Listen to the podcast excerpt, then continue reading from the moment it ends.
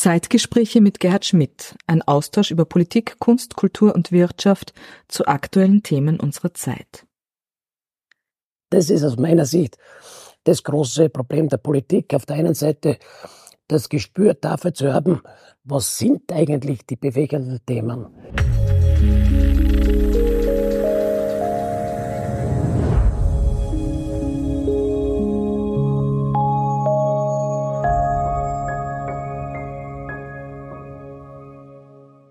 Anlässlich 100 Jahre Burgenland bei Österreich und darf ich eine äh, sehr, sehr hochkarätige, wahrscheinlich die höchstkarätige Runde des Burgenlands heute hier begrüßen.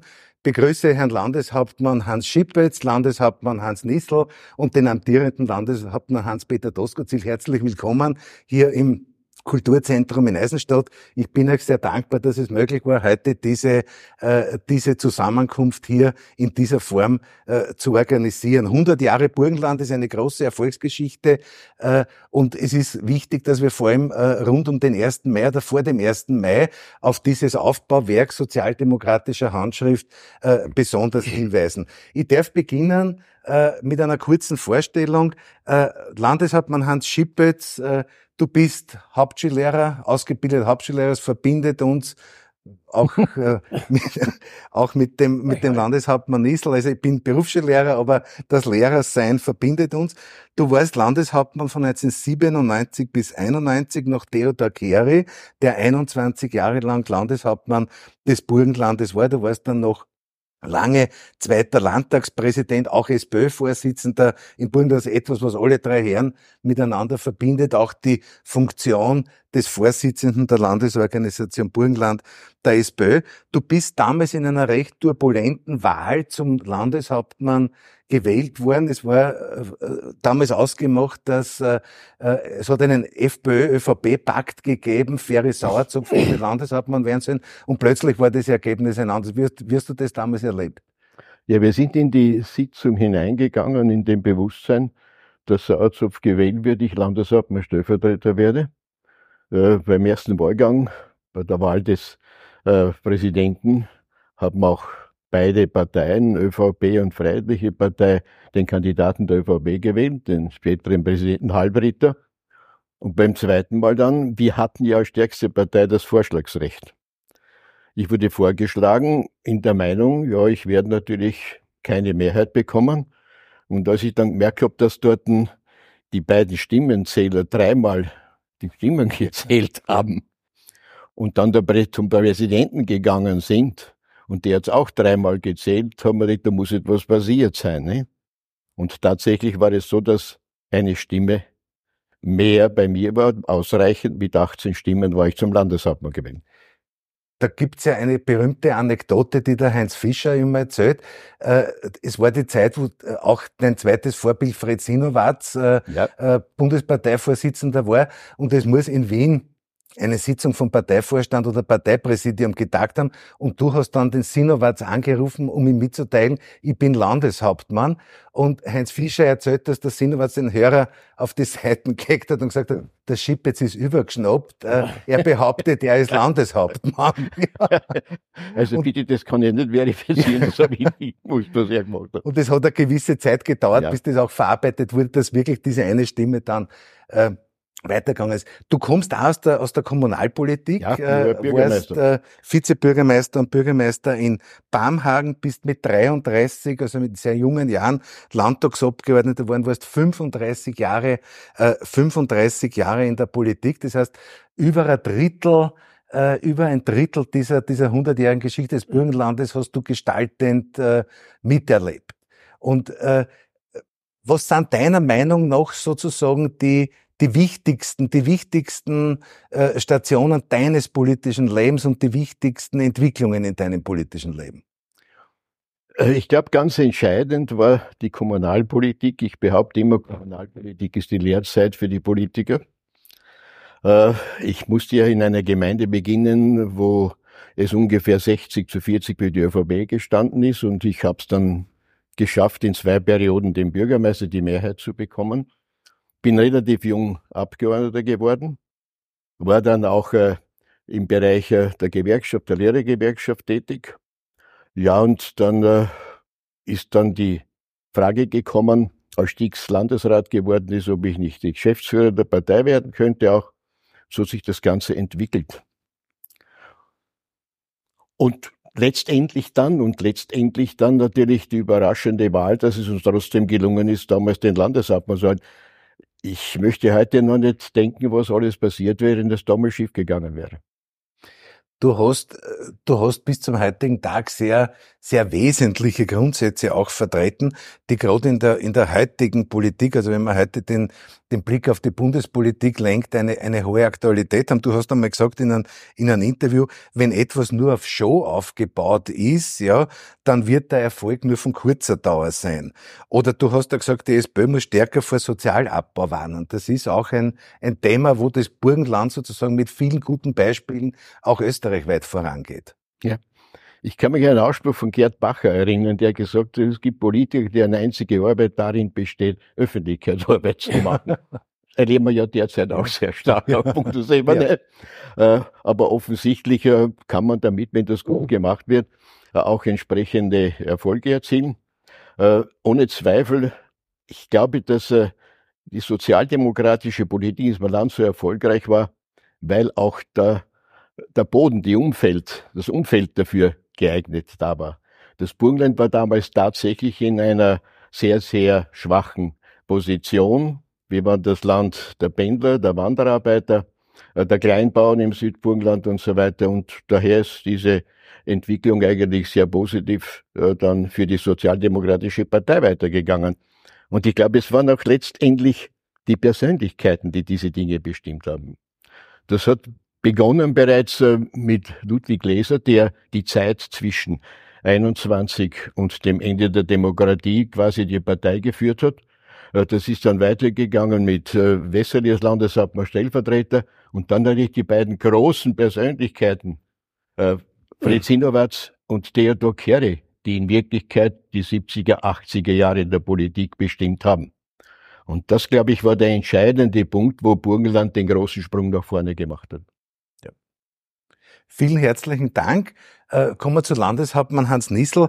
Äh, lieber Hans, du bist auch, äh, so wie Herrn Chip, jetzt Pädagoge, Hauptschullehrer, Hauptschuldirektor, legendärer Hauptschuldirektor, glaube ich, kann man sagen, äh, Bürgermeister von Frankirchen, äh, 13 Jahre lang. Das ist eine, eine lange Zeit in der, in der Politik. Du warst 18 Jahre Landeshauptmann, SPÖ-Vorsitzender ähm, im, im Burgenland, kommst natürlich aus, aus der Kommunalpolitik und glaube, da gilt der gleiche Satz, dass das wahrscheinlich ein gutes Rüstzeug ist äh, für die Landes- und Bundespolitik. Also im Burgenland hat das überhaupt eine lange Tradition. Das hat Hans Schipp jetzt gesagt, dass sehr viele äh, äh, Landespolitiker von der Kommunalpolitik herkommen, Regierungsmitglieder, Landeshauptleute. Und es ist tatsächlich so, dass gerade auch die Bürgermeister, die ja direkt gewählt werden, wo wir schon sehr lange auch diese Direktwahl haben und Vorzugsstimmenmodell haben, es ganz, ganz wichtig ist, dass man den Kontakt zu den Menschen hat, dass man das natürlich auch in die Landespolitik mitnimmt und äh, natürlich auch in der Kommunalpolitik, wenn man noch tätig ist und gleichzeitig Abgeordneter ist, natürlich viele äh, Reflexionen, Rückmeldungen in der eigenen Gemeinde bekommt, was auch auf Landesebene getan wird und äh, sozusagen immer wieder zu schauen, was bringt's den Menschen, was können wir für die Menschen tun, ich glaube, ist eine ganz entscheidende äh, Frage und äh, durch die Kommunalpolitik hat man das Ohr sehr stark am Menschen und vor allen Dingen ist im Burgenland auch eine gute Tradition, äh, dass man dann am Wochenende in der Heimatgemeinde im eigenen Bezirk unterwegs ist und immer wieder das Ohr bei den Leuten hat, bei Veranstaltungen ist, gefragt wird, kritisiert wird. Aber äh, ich glaube, das ist ein guter und richtiger Weg. Du warst ja immer begeisterter Fußballer. Da hat es ja einmal ein Plakat von dir gegeben, wo ich mich bis heute frage, wie das fototechnisch entstanden ist, wo du im Flug sozusagen den, den Ball nimmst. Volley, wie man auf Wienerisch sagt. Ja, das war ähm, seinerzeit eine doch mutige Entscheidung. Äh, manche haben mir davon abgeraten. Äh, das richtig war, äh, hast du wieder bewiesen, weil ich werde heute noch über dieses Plakat angesprochen. also insofern, glaube ich, gibt es überhaupt ja. äh, in Europa kein Wahlplakat, äh, wo man sich 20 Jahre nachher noch daran erinnert, äh, was äh, auf diesem Wahlplakat oben war. Das ist auch glaube ich, auch das einzige äh, von mir, wo man heute noch sagt, ähm, daran kann ich mich erinnern. Und das haben wir deswegen auch gewählt, weil wir haben, als ich zum Spitzenkandidat Karl Stix, ähm, der nicht mehr kandidiert hat, das äh, sehr kurzfristig bekannt gegeben hat, ähm, ja, waren eben meine Freunde der Meinung, dass ich Spitzenkandidat werden sollte. Wie das halt üblich ist, macht man Umfragen und dann haben wir gesehen, naja, die Bekanntheit ist enden wollen. Die war nicht in der Regierung. Ich war zwar Bürgermeister im Bezirk Neusiedl, haben es sehr viele gekannt, äh, auch Bezirk äh, Nordburgenland, weil ich auch ähm, Obmann vom Wasserleitungsverband war, soll man nicht überschätzen, aber ein bisschen hat es zur Bekanntheit beigetragen. Und auf der anderen Seite im Süden war die, die Bekanntheit eher gering. Und deswegen haben wir gesagt, ja, wir brauchen ein bisschen ein provokatives äh, Plakat. Äh, es ist insofern authentisch, weil ich äh, seinerzeit Regionalliga Fußball gespielt habe. Das war die zweithöchste Spielklasse, weil ich die Trainerausbildung habe. Von der Seite haben wir natürlich auch etliche gekannt. Und deswegen ist zu dem Plakat äh, gekommen, das zu Diskussionen geführt hat. Aber wir haben eigentlich glaubt, dass noch stärker diskutiert wird und ein bisschen konträrer diskutiert wird, um ganz einfach eine Bekanntheit äh, damit zu erlangen. Aber es ist äh, eigentlich positiver angekommen, als wir das oder manche äh, befürchtet haben. Ich glaube, die kontroversiellen Diskussionen gibt's dann mit dem amtierenden Landeshauptmann, ja. wann man zwischen Violett und Grün diskutiert. Zurzeit erübrigen sich diese Diskussionen. Ja, aber es geht wieder aufwärts.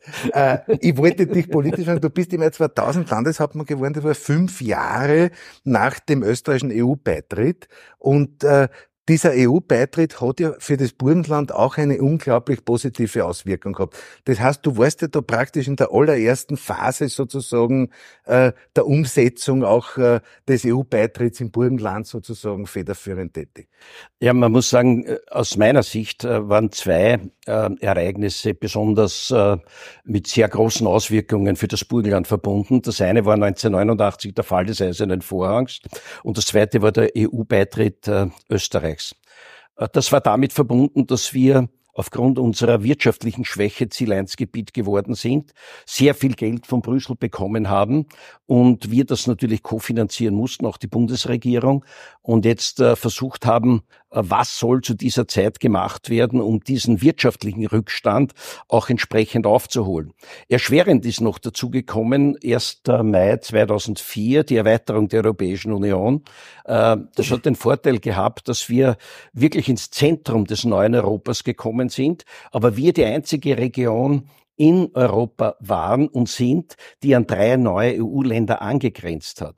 Und es war auch schwierig, allen in Brüssel zu vermitteln, dass ähm, erstens einmal haben sie nicht alle gewusst, dass wir die einzigen sind, die an drei Regionen äh, äh, an die Slowakei, an Ungarn und Slowenien angrenzen und damit eine besondere Förderung äh, auch benötigen, damit eben die Unterschiede äh, entsprechend ausgeglichen werden. Und ich habe da einige Termine gehabt bis hin zum deutschen äh, Kommissar äh, Oettinger, äh, auch Gio Hahn hat sich bemüht und eingesetzt fürs Burgenland, für die Regionen, bis hin auch zu äh, Barroso, Juncker und so weiter, wo wir immer versucht haben, auf die besondere Situation und Lage des Burgenlandes hinzuweisen und natürlich die Herausforderung äh, von 2000 bis 2005, welche Projekte nehmen wir in Angriff, um die wirtschaftlichen Defizite möglichst rasch auszugleichen, die Gelder nachhaltig und sinnvoll einzusetzen.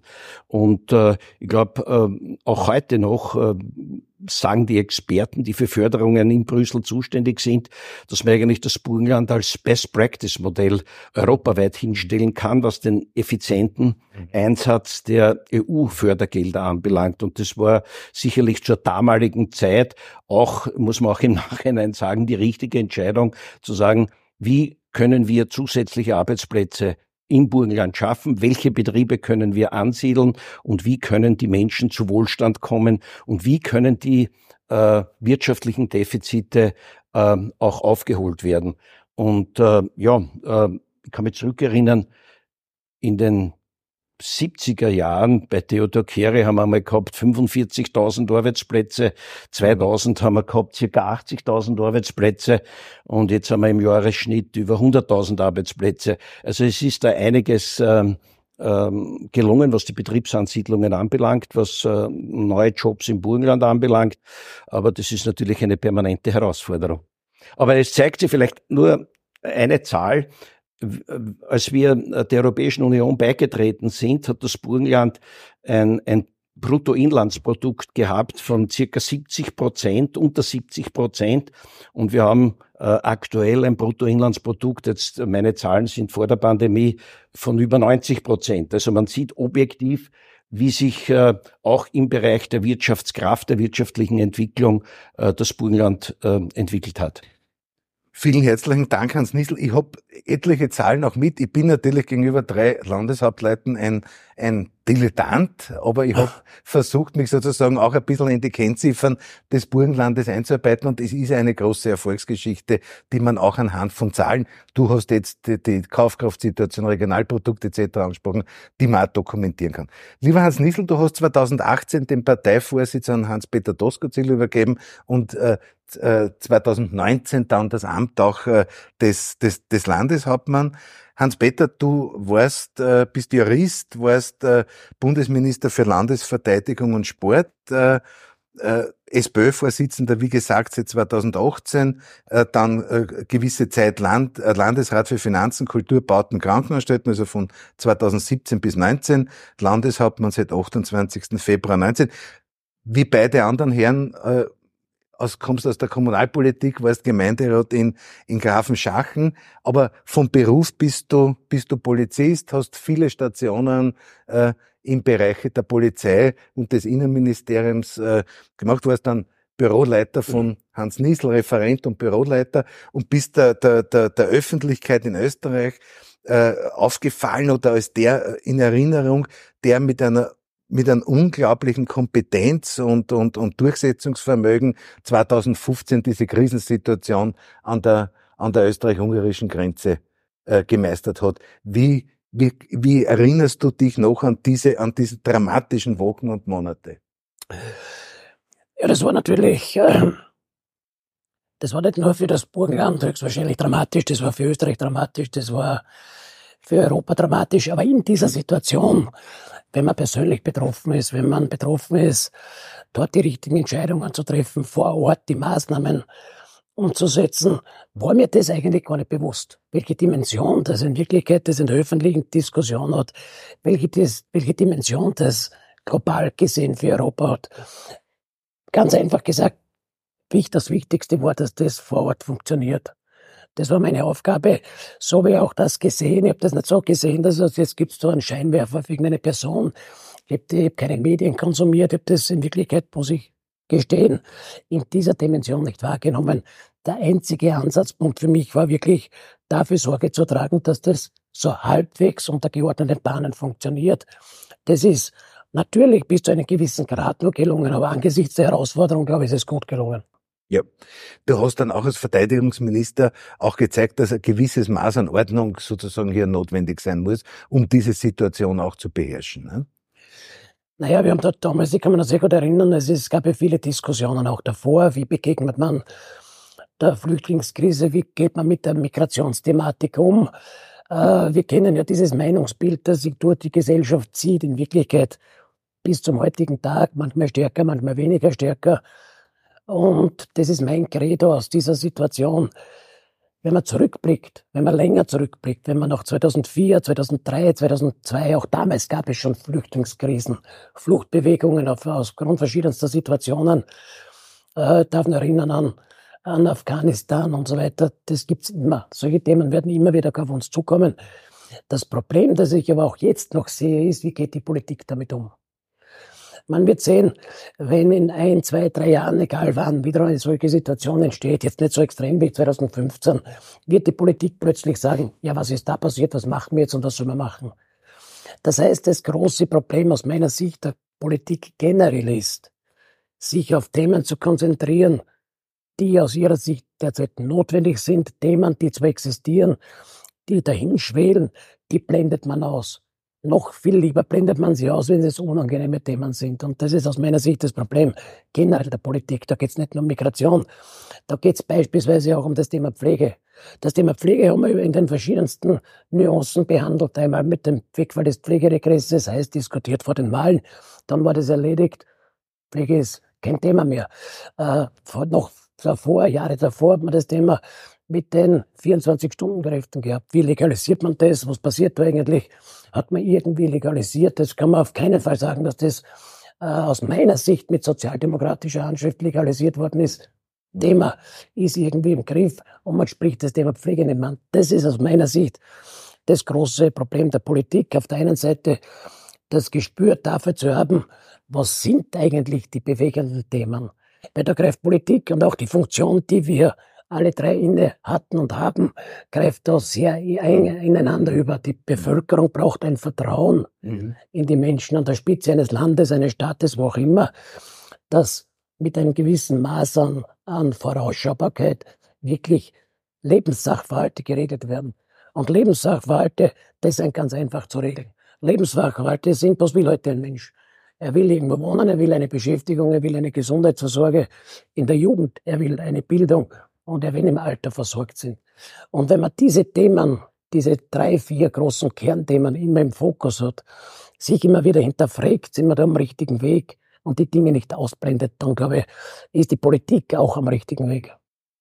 Du bist einmal gefragt worden nach einem Lieblingszitat und du hast dich dann entschieden für ein Zitat von Helmut Schmidt, äh, der gesagt hat, die Politik muss den Menschen dienen und nicht umgekehrt. Und als du Landeshauptmann geworden bist, hast du ja gleich sozialpolitische Akzente gesetzt. Mindestlohn, Handwerkerbonus im, im Kulturbereich, im Tourismusbereich Förderungen.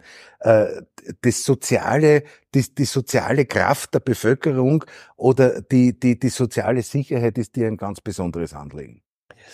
Also ich nehme diese Botschaften auch aus der Bevölkerung sehr gerne mit. Das für mich ist es mehr die Parameter, wenn man Sprechstunden hat. Und wenn man Sprechstunden hat und man hört da wirklich die banalen und die einfachsten Anliegen der Bevölkerung, wenn es um das Thema Pflege, wenn es um Einkommen, wenn es um einen Job geht, wenn es um die verschiedensten Lebensbereiche geht, dann kommen diese Themen unmittelbar bei mir an.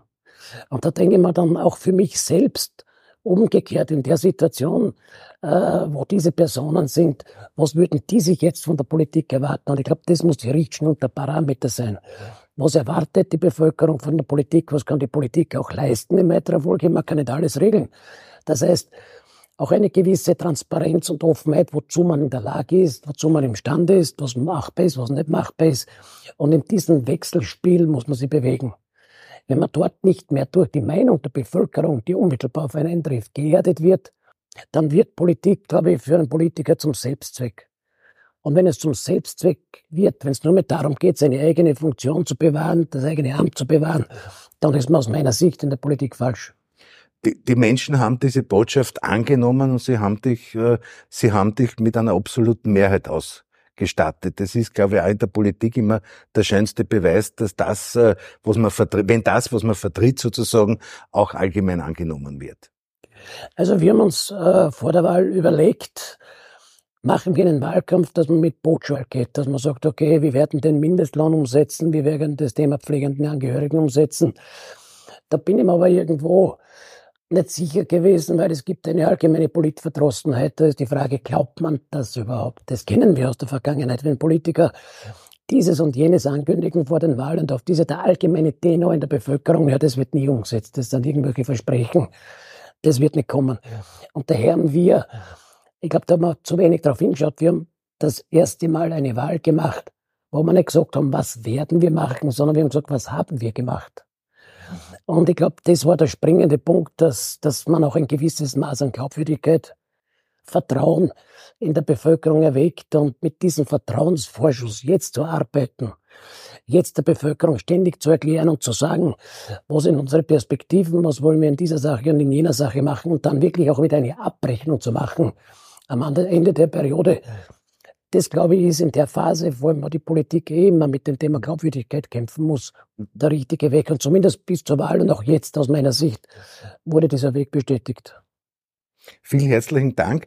Wie, wie, gesagt, ich bin, was die Zahlen betrifft, sicher nur ein Dilettant, aber es ist auch für einen Dilettanten beeindruckend, wenn man sich die Zahlen anschaut, wie sich das Burgenland äh, entwickelt hat, wenn man davon ausgeht, dass äh, in der Monarchie in den 20er, in den 30ern zigtausende Menschen sozusagen ausgewandert sind in die USA, nach Kanada, einige auch nach Brasilien, nach Argentinien, ja.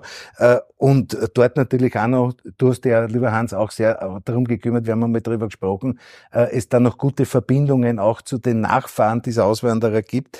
Aber wenn man sie, wenn man sie anschaut, äh, zum Beispiel die Entwicklung im Bruttoregionalprodukt, ja, da hat man 19 95 pro Einwohner gehabt, 3451 und äh, vor, vor zwei Jahren, also 19, 2019, waren es bericht 8288 Euro. Das ist eine, eine gewaltige, dramatische Zunahme. Oder äh, die, die, äh, die, die, die, die, die Entwicklung der Einkommen, der Durchschnittseinkommen, die sie mehr als verdoppelt haben in den letzten 25 Jahren. Ähm, auch durchaus vielleicht ein Indikator, die Zahlen der Selbstständigen, die Tourismuszahlen, die Beschäftigten im Burgenland, Land. Äh, Landeshauptmann Niesel hat schon darauf äh, Bezug genommen, 1995 76.000, jetzt sind es 106.000. Das heißt, es gibt Arbeitsplätze, die die gut angenommen werden. Was im Kulturbereich äh, äh, gemacht hat, von, von Nova Rock in Nickelsdorf bis zu Kobersdorf über St. Margareten und Mörbisch und so weiter. Und äh, was mich besonders beeindruckt hat, weil wir aus dem Bildungsbereich kommen, äh, von den 277.000 Einwohnern sind 26.000 Akademiker, einschließlich der Akademien. Und äh, darunter sogar mehr Frauen als Männer. Also das ist doch eine, eine sehr, sehr beeindruckende Zahl. Und dann könnte man dann könnte man mit vielen, vielen Zahlen äh, das noch untermauern. Ich habe die Zahlen der Kfz-Anmeldungen da und so weiter, die ja auch sozusagen ein Zeichen sind, wie sich der, der Mittelstand entwickelt. Landeshauptmann Schippitz, was ist sozusagen für dich äh, äh, das Wichtigste der Erfolgsgeschichte des Burgenlandes? Also zuerst vielleicht noch einmal zur Ende des Kommunismus. Ich glaube, dass viel stärker sogar als wie das Ziel-1-Gebiet die offene Grenze des Burgenland nach vorne gebracht hat. Wir haben ja heute als Pendlerland interessanterweise 20.000 äh, Ungarn und äh, Slowaken, die bei uns äh, beschäftigt sind. Also und das war der Impuls. Wir sind endlich weggekommen von der toten Grenze, an der wir gelebt haben. Du warst Bürgermeister war, in Bamhang, hast das wahrscheinlich. Ja, ich ich habe einen Kilometer von der Grenze, ja, einen Kilometer von der Grenze gelebt das war das große, das große Handicap, das wir gehabt haben.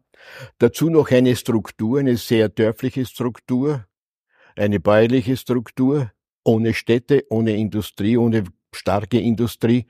Und eigentlich ist bei uns der Wandel gegangen von der Agrarstruktur äh, zu einer äh, Struktur, die eher dann bereits im Dienstleistungssektor gelegen ist. Und das, glaube ich, hat dann auch zu diesem Erfolg geführt, den wir äh, da ohne Zweifel erreicht haben.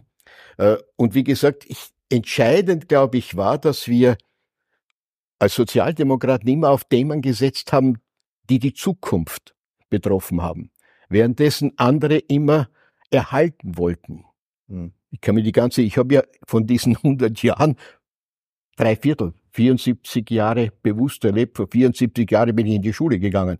Ich habe die letzten 50 Jahre politisch miterlebt. Und ich kenne alle Probleme, die wir diskutiert haben und was Probleme gegeben hat, hat es immer geheißen, ja, das haben wir immer so gehabt und wo soll das hingehen? Ich glaube, das Entscheidende war, und hier hat ohne Zweifel äh, meiner Meinung nach Sinowatz das Tor aufgestoßen, der die Ideen gehabt hat, ein neues, eine neue Partei zu schaffen, weg vom Kern, sondern hinausgehen zu den Menschen.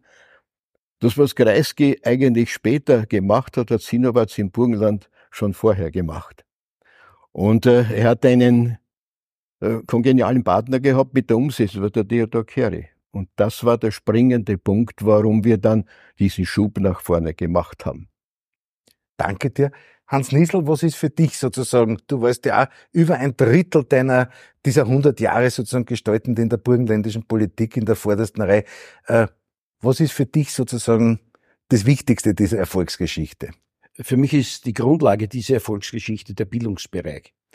Es hat noch Theodor Kehre gesagt, als er Landeshauptmann geworden ist, äh, das Burgenland ist ein Land der Bildungsschande, so wie er das übernommen hat.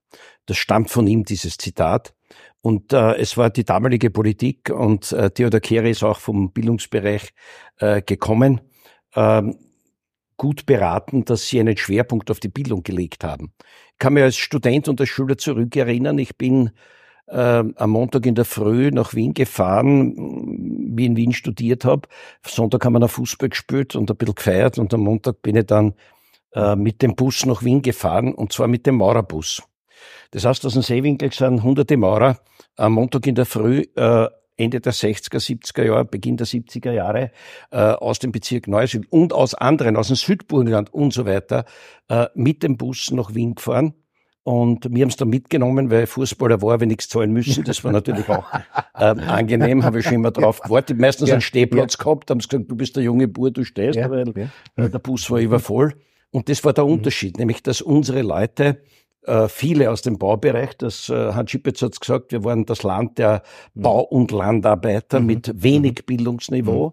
Und auf Bildung zu setzen, war eine der wesentlichsten Voraussetzungen für den Fortschritt des Burgenlandes. Neben den Veränderungen, äh, geopolitischen Veränderungen mit Fall äh, des Eisernen Vorhangs, Ende des Kommunismus, EU-Beitritt. Aber die Voraussetzung ist, dass die Menschen gut gebildet und ausgebildet sind. Fritz Sinowatz hat da gesagt, äh, das war doch ein großes Ziel von ihm zu sagen, in jedem politischen Bezirk eine berufsbildende höhere Schule. Also da, das war wieder dann äh, Fred Sinowatz auch als Unterrichtsminister. Äh, für mich war Fred Sinowatz äh, nicht nur einer der äh, führenden Politiker des Landes, sondern auch einer der äh, besten Unterrichtsminister, die, an die ich mich auch selbst äh, erinnern kann. Mhm. Also insofern hat er auf Bildung und vor allen Dingen im Burgenland äh, ganz großen Wert gelegt und gerade in dieser Zeit sind Bildungseinrichtungen in ganz Österreich und vor allem auch im Burgenland geschaffen worden, äh, die heute natürlich wieder modernisiert sind, neue Herausforderungen haben, ähm, andere Lehrpläne haben, aber die Grundlage ist der Bildungsbereich, nämlich dass die Burgenländerinnen und Burgenländer, du hast es auch angesprochen, da geht es natürlich um die Maturantenquote, Akademikerquote, aber da geht es genauso um den qualifizierten Facharbeiter. Also der qualifizierte Facharbeiter, den auszubilden in unseren modernen Berufsschulen, wo das Land immer wieder auch sehr viel Geld investiert hat. Äh, das ist die Voraussetzung. Und heute pendeln, natürlich gibt's Pendler im Burgenland, trotz dieser hohen Beschäftigungszahl, aber es pendeln sehr viele, äh, die äh, sehr gut ausgebildet sind nach Wien. Und ich glaube, mhm. wenn man alle, mhm. die im Burgenland wohnen, die Einkommen statistisch betrachtet, dann haben wir, wie vor wenigen Wochen in der Zeitung gelesen, die dritthöchsten Einkommen in Österreich. Und die Grundlage ist wieder der Bildungsbereich, nämlich dass sich qualitativ hochwertige wichtige Job, Jobs ganz gleich, also als Facharbeiter oder Maturant oder Akademiker, auch nicht nur im Burgenland, sondern natürlich auch im Umfeld oder im Großraum Wien, Graz, wo auch immer äh, bekommen äh, kann. Mhm. Und deswegen ist der Bildungsbereich für mich mhm. ein Schlüsselbereich, wo die Grundlage von unseren Vor- und Vorgängern äh, in der Politik auch gelegt wurde und wo wir dann versucht haben, das weiterzuentwickeln. Auch äh, Karl Stix mit Beginn der Fachhochschulen, die jetzt äh, weiter ausgebaut werden, die permanent mhm. ausgebaut wurden und mhm. wo man versucht, auch die pädagogische Hochschule war von Zusperren bedroht, die wir im Burgenland behalten haben. Also da ist für den Bildungsbereich doch auch früher, aber auch aktuell und heute sehr viel getan worden und wird viel getan. Danke, Landeshauptmann Issel. Hans-Peter, wenn man noch ein bisschen zurückschaut, wir machen der Schlussrunde, schauen wir dann vorwärts, aber wenn man noch ein bisschen zurückschaut, was ist, du warst ja auch viele, viele Jahre nicht jetzt nur in der Politik, sondern auch als Mitarbeiter im äh, politischen Büro, ähm, gestaltend tätig. Äh, was ist für dich sozusagen das Ausschlaggebende der Erfolgsgeschichte des Burgenlandes? Ich glaube, die Themen, die Themen sind das eine. Und das ist vollkommen richtig. Die Bildung ist natürlich jedes, das geht hinein bis in jede Familie. Jeder, jeder, jeder Elternteil will, dass seine Kinder gut ausgebildet werden. Das ist ja, glaube ich, Grundlage überhaupt äh, für die Zukunft. Aber das Wesentlichste aus meiner Sicht, und das merkt man immer wieder, wir können uns in der Politik alles wünschen. Wir können Vorgaben machen. Ich habe das im Ressort, im Verteidigungsressort sehr eindrucksvoll gesehen. Das Wichtigste ist, dass die Menschen davon überzeugt sind, dass es der richtige Weg ist und dass sie mitgehen diesen Weg. Das heißt, dieser Zusammenhalt, den wir im Burgenland leben, das heißt, bis in die Ortschaften hinein, bis in die Dorfgemeinschaften hinein, und dort ist, spielt Gott sei Dank Politik nicht immer Rolle, sondern wirklich diesen gesellschaftlichen Zusammenhalt. Auch von der, von der Idee, Burgenland überzeugt zu sein, von Lebensraum Burgenland überzeugt zu sein. Ich glaube, das ist der wichtigste Motor für all diese Themen, dass man sagt, wie entwickelt sich das Burgenland weiter und wo stehen wir heute? Wenn diese, dieser Glaube ans Burgenland nicht da gewesen wäre, der Glaube an diese Entwicklung, an diese positive Entwicklung, hätten wir das nicht geschafft. Wir sind diejenigen, die die Rahmenbedingungen möglicherweise beeinflussen können. Aber dass diese Rahmenbedingungen mit Inhalte befüllt werden, das machen die Menschen im Burgenland. Und ich glaube, diese Dynamik kann dann auch nur daran, dadurch entstehen, dass an dieses Burgenland geglaubt wird. Das hat, wenn man diese hundertjährige Geschichte zurückschaut, das war sicherlich zur Geburtsstunde des Burgenlands nicht einfach. Wie auch diese vielen Flucht- und Wanderbewegungen, keine Frage. Aber an das Burgenland zu glauben, in dieser ganzen Entwicklung, jetzt insbesondere noch 100 Jahre, muss ich an dieser Stelle auch Danke an die beiden Herren sagen.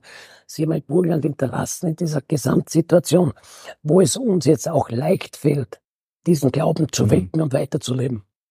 Dankeschön. Wir haben jetzt den Blick ein bisschen zurückgerichtet äh, äh und ich möchte in der Schlussrunde äh, die, die, die Herren bitten, einen Blick vorwärts zu richten. Landeshauptmann Herr Schipitz, wenn du, wenn du in die Zukunft schaust, was ist für dich sozusagen die wichtigste, die wichtigste Aufgabe in der burgenländischen Politik oder äh, in der gesamtösterreichischen Politik, wo Burgenland ein ganz wichtiger Teil davon ist? Was ist die wichtigste Aufgabe, wenn wir, wenn wir vorwärts schauen? Ich denke, dass wir in den nächsten zehn Jahren eine weiterhin sehr starke Entwicklung in Wirtschaft, Wissenschaft und so weiter haben werden, das unser Leben völlig verändert. Hier müssen wir am Ball bleiben. Und ob es uns, ich hoffe, dass es uns gelingt, dass wir auch die ganzen Probleme, die die Zukunft im Bereich Klimawandel und so weiter mit sich bringen, das wird eine wichtige Aufgabe sein. Und ich denke, dass das die große Diskussion der nächsten zehn Jahre wird, was machen wir da, was sind wir bereit da zu tun. Äh, und das ist natürlich eine gesamt äh, europäische und österreichische Aufgabe, aber das wird unsere Politik letztendlich bestimmen. Wir sind eigentlich ein Teil des Großraumes Wien. Und das, glaube ich, hat auch, ist auch eine der Ursachen, warum wir uns nach dem Zweiten Weltkrieg so großartig entwickeln konnten. Weil wir hier, während um die Jahrhunderte, in die die Menschen nach Amerika ausgewandert sind, sind sie dann nach dem Zweiten Weltkrieg nach Wien gegangen und haben dort Arbeitsplätze gefunden. Und das Zweite, dass wir damals als nicht so wirtschaftlich kräftiges Land, dass wir damals eigentlich äh, als Teil des Bundes auch hier mitgewachsen sind, so wie die anderen Bundesländer auch. Das ist das Entscheidende gewesen, das uns so weit vorgebracht hat. Also ich bin eigentlich sehr optimistisch, muss ich sagen dass wir auch die Zukunft schaffen werden. Es heißt immer wieder, man muss äh, Politik auf Sicht machen. Ich glaube, man muss weiterschauen als nur Politik auf Sicht, denn sonst verpasst man die Zukunft. Und das ist das Entscheidende. Ich bin also überzeugt, dass das Burgenland hier einen guten Weg nehmen wird, dass wir innerhalb der äh, Österreichs und der europäischen Regionen entsprechend weiter uns entwickelt werden. Äh, wir haben ja eine Zeit lang nicht nur in Staaten und, Ländern gedacht, sondern auch in Regionen sehr stark gedacht. Die Zusammenarbeit der verschiedenen Regionen. Und interessant ist ja, dass wir ja bereits lang, bevor der eiserne Vorhang gefallen ist, mit den Nachbarkomitaten hier ausgezeichnete Beziehungen gehabt haben. Und ich wundere mich heute noch immer, wie das Ganze dann relativ rasch über die Bühne gegangen. Kein Mensch hat gedacht, dass die Welt sich so stark verändern wird in den Jahr 90 herum. Äh, und es könnten uns wieder riesige, große Überraschungen meiner Meinung nach bevorstehen. Die SPÖ hat im Jahr 1964 die Verantwortung fürs Burgenland übernommen. Wenn man sich die Zahlen im Detail anschaut, dann sieht man diesen, diesen Knick aufwärts in den 70er und 80er Jahren. Bei, bei ganz einfachen Parametern wie Kfz-Anmeldungen oder beim Regionalprodukt etc. Vielen herzlichen Dank. Hans Nissel, was ist für dich äh, äh, als der Landeshauptmann, der sozusagen das Burgenland nach Europa geführt hat. Äh, was ist für dich sozusagen das Wichtigste in der Zukunft? Also ich äh, bin überzeugt, dass das Burgenland mit Hans-Peter Doskozil und seinem Team in guten Händen ist und dass äh, äh, der Landeshauptmann und sein Team auf die wichtigen Themen setzen äh, jetzt aktuell und die auch sehr zukunftsorientiert sind. Das ist zum Beispiel der gesamte Biobereich. Also das muss man wirklich sagen, das ist ein wesentlicher, wichtiger Zukunftsbereich. Gesunde Ernährung ist für die Menschen jetzt und in mhm. Zukunft mhm. besonders wichtig. Ein ganz wichtiger äh, Bereich ist natürlich auch der Klimaschutz. Gar keine Frage. Da werden alle einen Beitrag leisten müssen, ob das äh, der Bund, die Länder und die Gemeinden sind. Und da kann auch jeder einen Beitrag leisten. Auch das ist ein ganz wesentliches und wichtiges Thema. Drittes Thema, die Digitalisierung. Damit bin ich wieder im Bildungsbereich.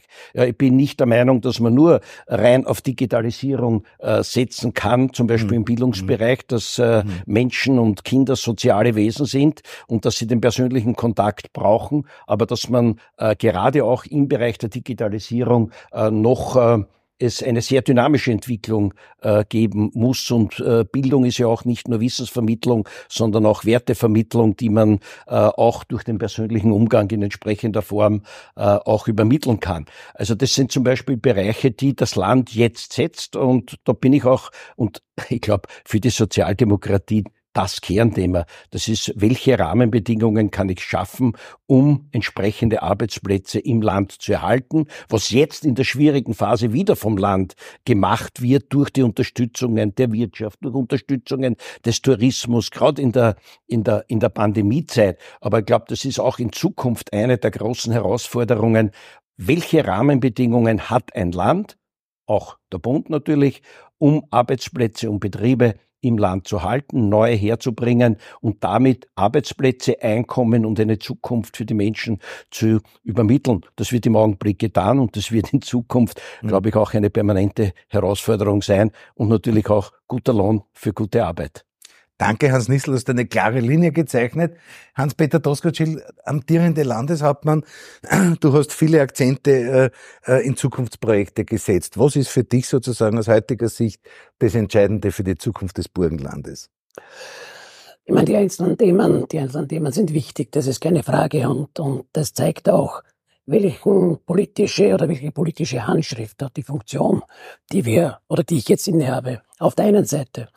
Also es ist überhaupt kein Thema, dass wir uns um das Thema Pflege kümmern, Wirtschaftsstandort sichern, dass wir natürlich Arbeitsplätze, das muss ja ein Wechselspiel der Kräfte sein, ein Wechselspiel der Sozialpartnerschaft in weiterer Folge, aber auch natürlich äh, jeder Mensch muss von dem, was er verdient, leben können. Das sind alles richtige Anliegen. Anliegen. Mein oberstes Ziel, wenn man wirklich ein bisschen global in die Zukunft blickt, ist, dass die Menschen im Burgenland sagen, hier fühle ich mich wohl, hier will ich leben. Hier habe ich ein sicheres Zuhause, sei es aufgrund verschiedenster Parameter, wenn man Sicherheit vielleicht umfassender mhm. äh, betrachtet. Und hier fühle ich mich wohl. Das ist der, der wichtigste Anspruch für einen mhm. Politiker. Mhm. Da natürlich jetzt die Rahmenbedingungen richtig auszurichten, das ist unsere Aufgabe. Mittelbar sehe ich einen großen Trend, und da geht das Burgenland auch mit, einen großen Trend Richtung grüner Technologie. Also die grüne Technologie und das ganze Thema äh, Umweltschutz das ganze Thema CO2-Neutralität, das wird mit Riesenschritten auf uns zukommen. Da sind wir dabei. Aber sollte, sollte ein großes Thema der gesamten Sozialdemokratie sein. Natürlich, ja. aber da sind wir dabei. Dort sehe ich weniger das Problem, weil das ist ein Bereich, ein Lebensbereich, ein Wirtschaftsbereich. Da merke ich das jetzt auch in den Diskussionen, wenn es um Windenergie, wenn es um Photovoltaik geht. Das wird, da stehen die, die Unternehmen, die Versicherer stehen da wirklich an Bord, dass dieser Schritt wird. Mhm finanzierbar sein, das wird möglich sein, dass man das umsetzt. Die große Herausforderung für die Politik ist aber niemand, der vielleicht nicht davon profitiert, der vielleicht nicht Teil dieser Neuentwicklung ist, mitzunehmen. Mhm. Niemanden irgendwo zurückzulassen. Das ist aus meiner Sicht mein Anspruch in der Politik, für alle Burgenländerinnen da zu sein, für alle Burgenländer da zu sein, um nicht zu schauen, wo ist der Fokus jetzt, wo ist der Trend, wo ist der Wirtschaftstrend, das ist richtig. Dort müssen wir die, die Rahmenbedingungen äh, natürlich schaffen, das ist keine Frage. Aber auf diesem Weg, in dieser Dynamik, niemanden äh, irgendwo hinten zu lassen, sondern wirklich alle mitzunehmen. Das ist aus meiner Sicht die wichtigste Aufgabe der Politik, wenn es eine rasche Entwicklung, eine rasche Dynamik gibt. Und es gibt derzeit das sehe ich schon so, vor allem was grüne Technologien betrifft, eine sehr dynamische Entwicklung und da darf wirklich niemand auf der Strecke bleiben. Vielen herzlichen Dank. Ich glaube, dass es ganz wichtig ist, die ökologische Frage mit der sozialen Frage zu verknüpfen. Und das ist eine große Herausforderung, der sich die Sozialdemokratie auch auf europäischer Ebene stellen muss. Und da darf man, da darf man nicht hinter anderen politischen Richtungen, äh, die wahrscheinlich sogar weniger Kompetenz ausstrahlen, dahinter sein. Ich glaube, das ist ein wichtiger Weg. Aber ihr macht ja viel noch in Richtung Forschung, in Technologie. Und du hast dich, glaube ich, immer eingesetzt für Kultur. Genau, das, das schließt vielleicht den Bogen. Äh, wenn man in den 70er Jahren davon geredet hat, in jedem Bezirk eine Bildungseinrichtung zu haben, da haben wir in den 70er Jahren auch davon gesprochen, in jedem Bezirk ein Kulturzentrum zu haben. Und dieses Vorhaben werden wir höchstwahrscheinlich heuer oder nächstes Jahr finalisieren, nachdem Neusiedl, der Bezirk Neusiedl am See, wird auch in dieser Legislaturperiode ein Kulturzentrum bekommen. Vielen herzlichen Dank. Ich glaube, das war, das war ein, ein wunderbares Schlusswort, auch äh, äh, vor dem 1. Mai mit einer klaren Botschaft, wofür die Sozialdemokratie im Burgenland steht. Äh, und das sind Dinge, die man sich gerade zum 1. Mai sozusagen immer wieder in Erinnerung rufen muss. Und wir befinden uns heute hier in einem großartigen, wunderschönen Ambiente des Kulturzentrums Eisenstadt, das auch ein bisschen sozusagen symbolisch diese, diese Positionierung des Burgenlands in der Mitte Europas und auch diesen Zukunftsblick hier äh, zum Ausdruck bringt. Meine Herren, ich danke euch sehr, sehr herzlich für die Zeit, die ihr genommen habt. Ich wünsche euch äh, äh, wirklich einen wunderschönen 1. Mai. Alles, alles Gute. In allen euren Zielen und Bestrebungen viel Erfolg. Den beiden Herren links von mir wünsche ich noch möglichst viele Champions League Finale äh, dann nach der Corona-Zeit und wenig, wenig, wenig Streit sozusagen im, im, im grün-weiß-violetten Diskurs. Äh, Im Bereich des Sports, Herr Präsident der Bundessportorganisation, sind wir ja sozusagen auch immer Patrioten und, und, und gemeinsam unterwegs. Meine Damen und Herren, 100 Jahre Burgenland, eine großartige Erfolgsgeschichte für Österreich. Vielen herzlichen Dank fürs Zuschauen und einen ganz besonders herzlichen Gruß aus dem Kulturzentrum in Eisenstadt.